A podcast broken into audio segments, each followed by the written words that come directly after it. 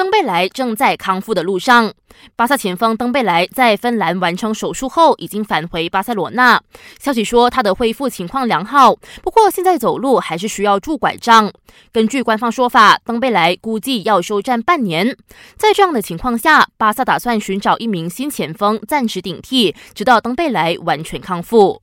姆巴佩需要学习控制情绪。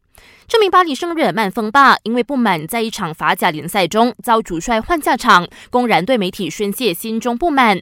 大巴黎前教头埃梅里直言，姆巴佩的行为展现了他的雄心壮志，但是呢，给人感觉太自我，对自己的前程不会有好处的。菲尔普斯自曝患有抑郁症。